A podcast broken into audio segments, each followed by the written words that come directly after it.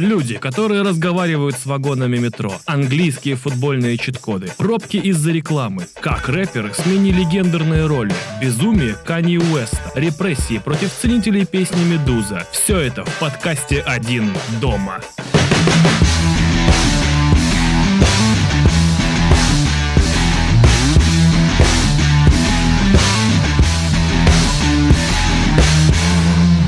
Общем, как мне кажется, уже ни для кого не секрет, что каждое устройство с экраном и процессором следит за своим владельцем. Приложение Burger King отметилось буквально недавно тем, что перехватывало экран во время заказа и ввода карты. Ну, то есть каждое, каждое, каждое приложение знает о вас гораздо больше, чем вы знаете о нем. Это уже совершенно неопровержимый факт. И мне удивительно, как получается, что киберпанк настал э, сразу после того, как был описан в куче книг, фильмов, игр и так далее. И насколько же человечество, по большому счету, оказалось совершенно к нему неподготовленным. И вот, значит, однажды я вхожу в вагон метро, и вслед за мной входит человек, и его, как и миллионы москвичей, значит, встречает такая табличка, знаете, которая существует только ради того, ну, на самом деле она существует именно для этого, для того, чтобы отсеять случайные подключения от фактических. Там выводится какая-то глупость абсолютная, и кнопка «Продолжить». Вы ее нажимаете, и сервер получает, значит, отклик о том, что да-да-да, этот человек действительно подключает. Это нужно для сбора статистики. Ему попалась версия, в которой которой а, был, было тестирование, то есть я реально удивился, типа, московское метро начинает задавать людям вопросы, оно, видимо, обретает какого-то рода сознание, и задала ему вопрос, который беспокоил Твиттер примерно месяц назад, или даже два, а, на тему окрошки. Ему был предложен выбор, любит ли он окрошку на квасе или на кефире. Почему-то, значит, еще это все сопровождалось а, кнопкой «Свой ответ». Ну и по неволе я э, посмотрел э,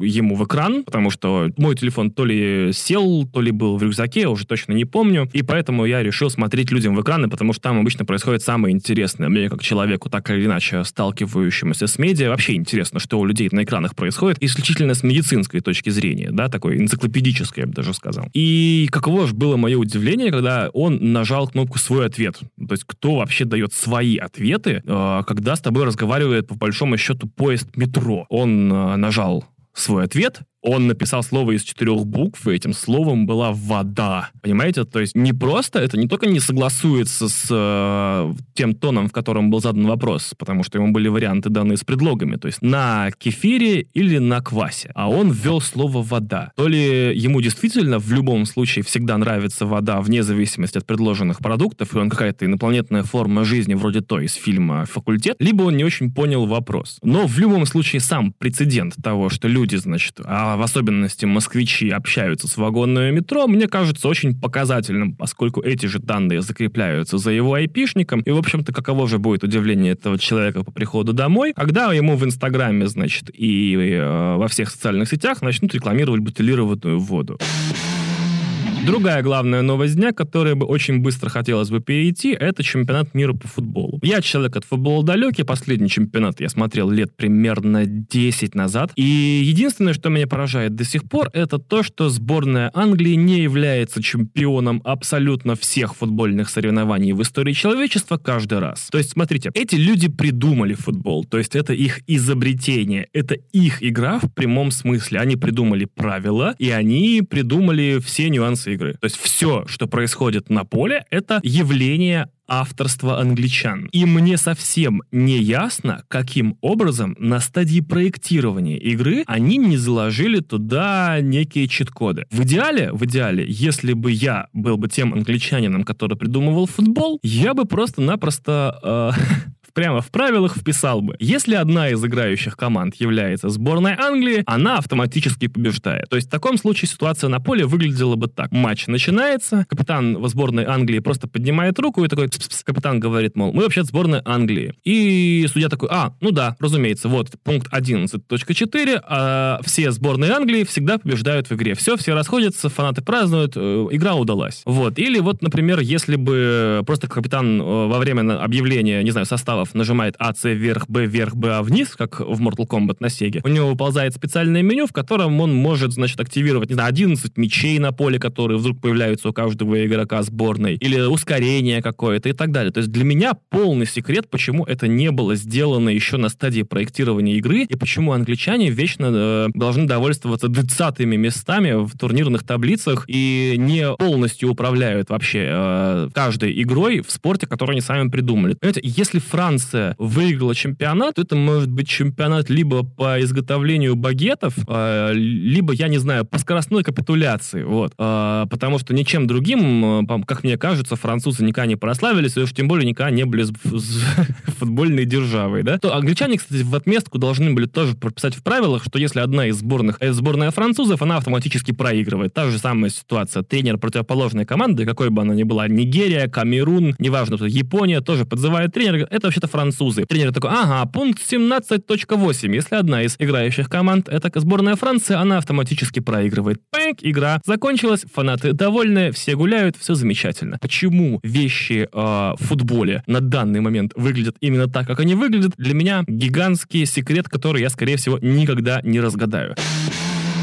И другой секрет, который тоже для меня до сих пор абсолютно никак недоступен, кто звонит по номерам значит, на билбордах. Я часто хожу по Москве пешком, это одно из моих любимейших занятий. Все мои подписчики в инсте это знают. Я, потому что каждые 15 тысяч, не знаю, лет, это довольно редко, каждые несколько месяцев, по-моему, пощу какую-нибудь дурацкую фотографию московских, значит, э, зданий с подписью «Ох, господи, елки-палки, как же я люблю гулять». И все эти прогулки настраивают меня на частые размышления о том, что вообще происходит с городом, со страной и с людьми в ней. И самое удивительное Э, когда ты долго гуляешь, ты начинаешь э, очень внимательно всматриваться в вещи, которые тебя окружают, потому что ты проезжаешь их не на общественном транспорте, не на такси, не на собственной машине. У тебя есть время оценить и рассмотреть те штуки, которые тебя окружают. Опять же, эти же здания, эти же кафешки, билборды и так далее. Я недавно заметил, что на билбордах номера телефонов указаны, как правило,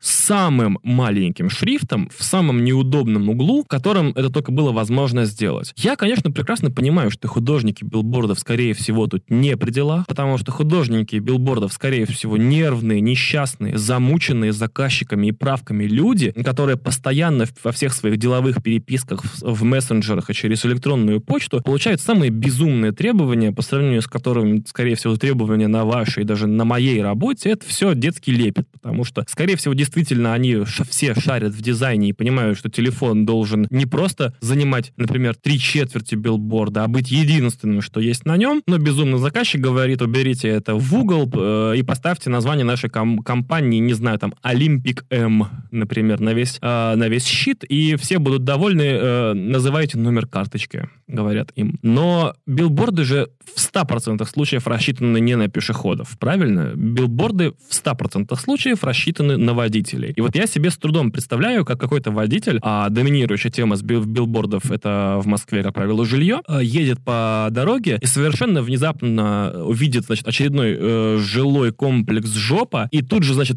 дает по тормозам, у него машина такая тормозит, и он лихорадочно начинает всматриваться в билборд, поправляет очки, там, не знаю, высовывается из окна и говорит, о, так, так, так, так, так, набирает, значит, номер телефона. Сзади, потому что речь почти всегда о шоссе, шоссе же любимое место для билбордов, сзади начинает скапливаться пробка, он набирает номер телефона, ему говорят, здравствуйте, это, значит, торговый представитель жилищного комплекса «Жопа», э, что бы вы хотели? Он такой, я хочу двухкомнатную квартиру, 485 этаж, э, скорее, скорее продайте же мне ее немедленно, потому что мне кажется, именно на этот сценарий рассчитывают все изготовители и заказчики билбордов. А ему, значит, торговый представитель отвечает, да, конечно, и у нас только сегодня невероятная акция, ведь вы можете перевести нам средства а, платежом в Сбербанк онлайне. Тот такой, господи, это так удобно, ведь у меня как раз-таки на, прямо на счету в, в банке накопилось 17 миллионов рублей. А, при, вот конкретно сегодня капнули проценты по моему вкладу, потому что я же умный парень, я же откладываю деньги зарплаты, я же не жду пенсии, потому что я же буду работать. Э, ему, значит, называют номер карты, так и да записывайте, записывайте Он такой, да-да-да, подождите, я просто не могу одновременно разговаривать. Он открывает на телефоне заметки, и вот сначала он, значит, слушает, такой, да-да-да, называете, ему называют 4783, и он, значит,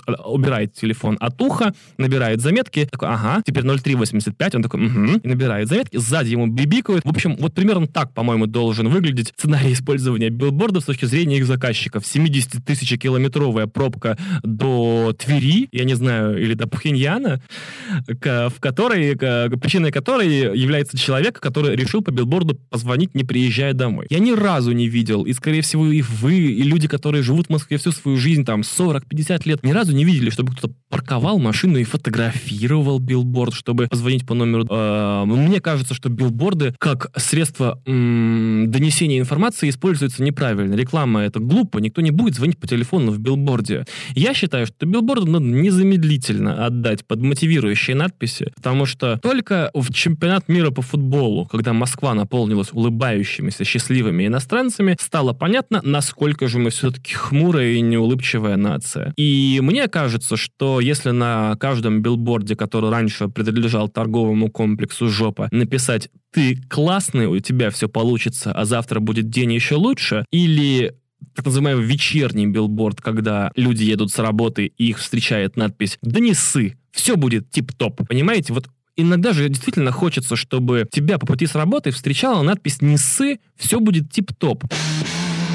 И кто бы что ни говорил, но в этом году было три очень важных хип-хоп альбома. Ну, прям важных и для культуры, и для всего. Для культуры я имею в виду, что если через тысячу лет прилетят инопланетяне и будут изучать 2018 год, они поймут, что в хип-хопе вот было три больших события. На первых двух я остановлюсь чуть-чуть подробнее, к третьему перейду попозже. Первый — это альбом Cardi B «Invasion of Privacy». Второй — это альбом «Скорпион» рэпера Дрейка. Я послушал оба. Cardi B давным-давно, ну, то есть месяца два назад, а Скорпион в день выхода. И, значит, смотрите, есть два альбома. Один из них посвящен тому, как весело торговать наркотиками и как э, круто двигать большими деньгами, обладать дорогими вещами и быть самым крутым человеком в любой комнате. Как врываться с ноги на биты, как ненавидеть хейтеров, как мстить и как, в общем, рулить э, бизнесом. И, ну, просто быть богом жизни и хозяином каждого положения, в которое попадаешь. Второй альбом — это альбом про то, как важно э, вести свой Инстаграм, фотографировать в него красивые вещи, э, фолловить фолловеров, ставить лайки э, тем, кто нравится, и получать лайки от тех, кто нравится, э, следить за тем, кто где потеган, и, не знаю, э, вовремя отвечать на сообщения и делать это игриво и с эмодзи. И, ну и вообще как бы вести богемную жизнь, полностью построенную на социальной сети с квадратными или прямоугольными фотографиями. Довольно удивительно, что 2018 год — это год, где Cardi B, напомню, женщина, женщина записывает альбом первый, а Дрейк автор второго альбома. Если где-то у нас и происходит борьба с гендерными стереотипами сейчас, то это в хип-хопе, понимаете? Я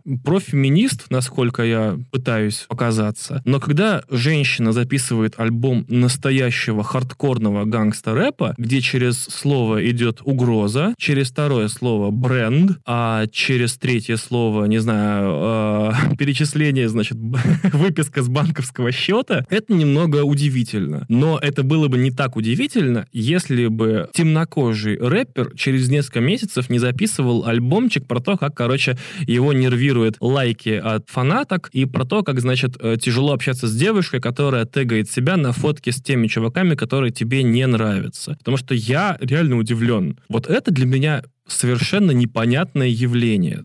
Понимаете, Инстаграм вдруг стал не просто социальной сетью, в которой можно зарабатывать деньги и социальный капитал, а, значит, основой для творчества. Причем Дрейка, понимаете, все должно быть наоборот. Я действительно против гендерных стереотипов. Но так вещи обстоят, понимаете? Дрейк — автор песни про то, что мы начинали с низов, а теперь мы вот тут, и теперь у нас все клево. Я получаю 400 миллионов за концерт и летаю на собственном самолете G G7, а вдруг превращается в самого безумного нытика, который записывает самый длинный альбом в истории нового хип-хопа. Полтора часа безликих, пустых отвратительных битов с текстами про то, как, значит, обидно получить 14 триллионов лайков на фотографии, но не получить тот самый лайк, например, от девушки, которая тебе прям запала в душу. То есть вот проблема, которая беспокоит рэпера Дрейка. Напомню, ему 31 год. То есть если бы я переживал по таким вещам, я бы себе, конечно, дрель в глаз бы вставил включенную. Но все они меркнут, конечно же, и Cardi B, и Дрейк по сравнению с Канье Уэстом. Значит, потому что Канье Уэст записал альбом, ну, это не просто альбом, это, конечно, отвратительное чудовище, и я наконец-то сформулировал, почему. То есть я послушал его несколько раз, ну, то есть примерно 14 раз э, можно прослушать альбом Канье Уэста э, за время одного прослушивания альбома Дрейка и сформулировал для себя, наконец, творческий метод э, Канье Уэста. Да, для меня, для меня все вдруг по этого человека стало понятно. Смотрите, когда-то Канье Уэст был талантливым битмейкером и делал, значит, инструментальные партии, аранжировки для сильных мира сего, для Джей-Зи, например. Но тут, значит, его накрыла какая-то гордыня, и он решил добиваться успеха для себя. Абсолютно похвальное желание, ни в чем его упрекнуть упрекнуть не могу. А, на пути этого он значит, начал записывать альбомы, и альбомы эти у него получались один лучше другого, пока он не записал свой мастер эпик, супер-пупер мастерпис uh, My Dark Beautiful Twisted Fantasy. Это великий альбом, то есть спорить с этим я не могу. И он в какой-то момент понял, что в принципе все. Круче этого он ничего не запишет, и это тоже понятная эмоция. Бывает такое, что создаешь нечто, что уже, понимаешь, сам никогда не превзойдешь. И он сошел с ума. Он сошел с ума и решил, значит, что все, лавочка закрыта, перестаньте ждать от меня каких-либо вещей. Пожалуйста, все, расходитесь. Канье Уэст как проект, как личность, как творческая единица, как, не знаю, автор себя исчерпал, вы можете уходить. Люди продолжали ждать чего-то от него, а он прекрасно отдавал себе отчет в том, что лучше ничего сделать не сможет на My Dark Beautiful Twisted Fantasy. В принципе, все. Там все вещи сказаны, все невероятные вещи с точки зрения битмейкинга, аранжировок там и э, мелодики использованы, все. То есть, ну, это, это не превзойти, даже если э, посвятить этому всю жизнь. И он решил пугать своих фанатов. Он решил просто вести себя настолько безумно, насколько это возможно, потому что рано или поздно люди поймут, там пытается их оттолкнуть, или не поймут и просто бросят его на растерзание, значит, судьбам, и он спокойно сможет уединиться в каком-нибудь летнем домике на окраине какого-нибудь окраинного штата и спокойно там доживать свои годы. И первым делом он решил, значит, жениться на женщине, чей единственный вклад на, в мировую культуру состоит э, в изготовлении, ну, скажем так, в соучастии в порно-видео. Больше никакими достижениями Ким Кардашьян на момент столкновения с Канни Уэстом похвастаться не могла. И он это сделал, и люди такие, да, Канни, наверное, ты что-то понял, или, ну, наверное, ты как-то был к этому готов, или этого хотел. Ну, мы с тобой, Канни, просто делай дальше. Все, что ты делаешь. Он такой, м-м, окей, тогда я назову дочь. Ну, то есть я мало того, что заведу дочь, я еще и назову ее Норт. И это будет супер шутка. То есть у меня фамилия Уэст, а моя дочь будет Норд-Вест. То есть у меня фамилия переводится как Запад, а у моей дочери имя и фамилия будут Северо-Запад. Класс, да? После этого все точно поймут, что я безумный и оставят меня, наконец, в покое и перестанут меня дергать. Люди такие, ну ты просто гений, Канье, понимаешь? Ты гений, ты просто думаешь не так, как все остальные люди. Ты существо инопланетного масштаба. Мы любим тебя, Канье. Продолжай. Канье такой, да вы сумасшедшие. Тогда я начну просто клеить носки стоячие, накрахмаленные, к прорезиненной подошве, которую, значит, буду обшивать нитками из, не знаю, каких-то паучьего говна, значит, э, маркером писать на них цифробуквы и продавать их за примерно 14 триллиардов долларов, искусственно ограничу тираж и заставлю вас стоять по 14 часов, по 20 часов, да, по несколько недель в очередях, только чтобы это говно получить. Люди такие, э, нет, Каня, ты все равно гений, и кроссовки у тебя гениальные. И Каня такой, я не знаю, что делать. Я сейчас запишу альбом, который примерно на 99% будет состоять из сэмплированного пердения на ему самых безумных музыкальных, значит, продюсеров, типа Гизефельштайна. Мало того, пока будет этот индастриал рэп звучать, то есть я еще, значит, пущу рагу, оперное пение, сэмплы кричащих птиц и, не знаю, еще гитарное соло запилю, чтобы прям, ну это будет альбом не просто эклектика, это вот каждый звук, который в состоянии воспроизвести человек или музыкальный инструмент, будет на этом альбоме. И вы можете делать с этим все, что вам заблагорассудится. Люди такие, это великий альбом Кани, понимаешь? Великий. Ты гений.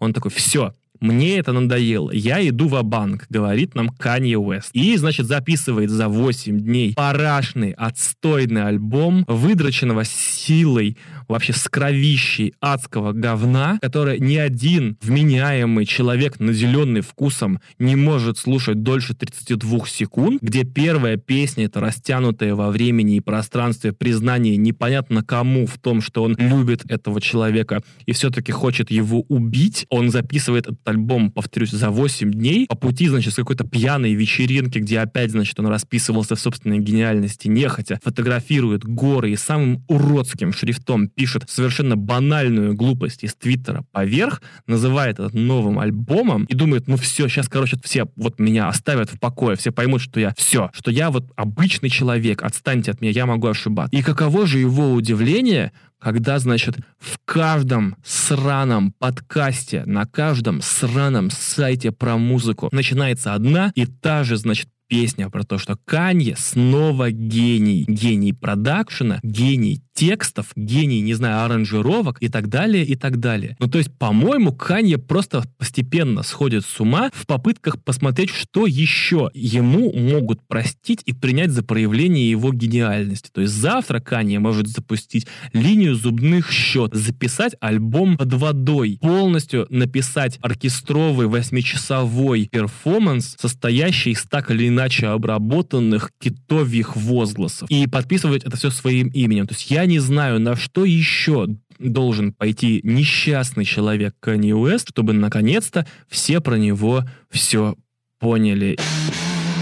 На секунду вернемся к Дрейку. Значит, заметьте, Дрейк написал альбом про Инстаграм, и у меня почему-то все еще есть стойкое впечатление, что вслед за ним сейчас музыку на эту же тему начнут повально писать русские рэперы. Потому что русские рэперы — это такие ботом-фидеры, я не знаю, как по-русски, но, короче, рыбы, питающиеся отложениями на дне. То есть, как только какой-то тренд задается на Западе, наши рэперы тут же его тихонечко перекупают и пользуются тем, что лишь 15% значит, населения России знают какой-либо второй язык, а английский так, наверное, и того меньше. Ну, то есть, примерно вы можете выйти на улицу, гулять 8 часов и, наверное, встретить, ну, наверное, двух-трех человек, которые, а, слушали альбом Дрейка, и, б, действительно вслушиваются в текст и пытаются его на ходу себе в голове перевести, или что это во фантастичнее воспринимают этот английский текст, как я, например, сразу в переводе в голове. То есть я с нетерпением жду реально новых хитов от русских рэперов про то, что, значит, ты не поставила мне лайк, я сажусь на свой байк, ну это, наверное, для LG, или какой-нибудь хитяру про то, что ты тегнула меня не на той картинке дура от Матранга.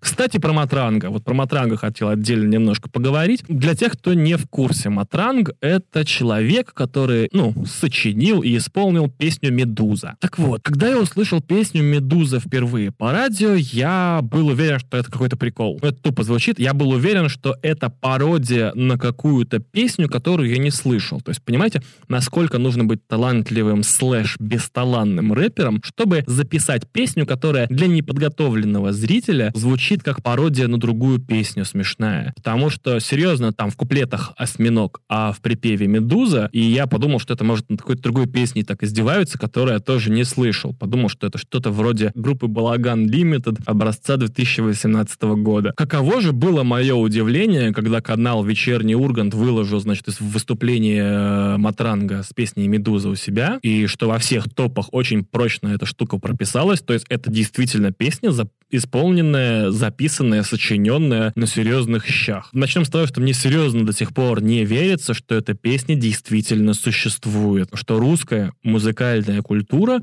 действительно оказалась в состоянии записать, сочинить, понимаете, ну, сочинить, записать песню «Медуза». То есть я у меня в голове не укладывается, что эта песня существует. И я считаю, что любой человек, получающий от, от этой песни удовольствие не иронично, ну, то есть не слушающий ее, так скажем, по приколу. Типа, ну, такая срань, что я даже ее послушаю, ведь это настолько плохо, что даже немножко хорошо. То есть люди, которые на полном серьезе слушают песню «Матранг» для получения удовольствия, они опасны. И мы должны этих людей не просто изолировать от общества. Мне кажется, этих людей мы должны подвергнуть страшным гонениям. Мы должны создать новую, абсолютно новую, с нуля, на коленке, репрессивную систему, направленную исключительно против людей, которые на полном серьезе считают песню «Медуза» хорошей. Мы должны подвергнуть их жизни настолько большой опасности, чтобы абсолютно все репрессивные системы в истории человечества, все авторитарные режимы, все тоталитарные режимы, все режимы, построенные на насилии, показались им наказаниями из детского сада. Если вы до сих пор не понимаете, о чем я говорю, то представьте себе такую ситуацию. А, представьте себе следующий а, гей-парад в Иране, который закончится тем, что всех его участников развешивают на строительном кране на высоте 16 этажа, а так примерно и заканчиваются все гей-парады в Иране. А, я называю это иранская гей-гирлянда. И люди, иранцы или туристы, будут проходить мимо площадей с развешенными вот несчастными геями и думать, да, это жесть, но это хотя бы не то, чему подвергаются в России фанаты песни «Медуза».